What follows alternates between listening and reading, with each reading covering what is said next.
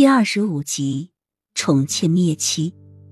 这句话说的不是很大声，相反轻如羽毛，但是却似长了翅膀一般，飞到了每个人的耳中，让郑飞下轿，给一个名记坐。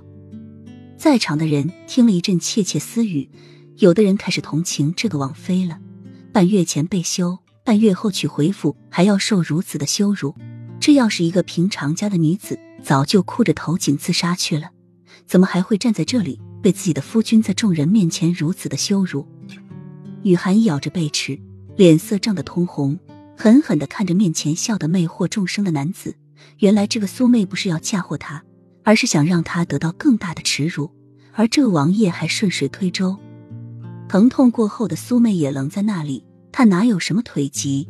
刚才那一瞬的确很痛，但是她只不过是想在这么多人面前撒撒娇。让这个王妃知道王爷有多宠她，却没有想到王爷会让王妃不行，把轿子让给她乘。灵儿愤怒的眼神在瞥见不远处躺着的一块铜钱时，就已经明白这个苏妹不是故意假装腿疼的，而且也是在毫无预兆的情况下，转而将眼神瞥向一旁的齐盛瑞身上，但只是一刻便立刻垂下眼眸。他身上所散发出来的那种凌人的戾气，让他不敢触及。周围的人一下子停了下来，看着这个王妃打算怎么办。诡异的气氛更加渲染出雨涵的窘迫。看王爷的样子是要他下定了走回王府，而他如果不下，则会给这个王爷有一次羞辱他的机会。所有的人都在等着雨涵的反应，看看这个王妃到底该怎么办。雨涵如水般纯澈的眸光染上一层愤怒，但是随即就慢慢沉淀下去。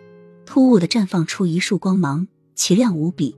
他做了三年的孤魂，在尘世间辗转流年，心态早就从单纯到至人间冷暖。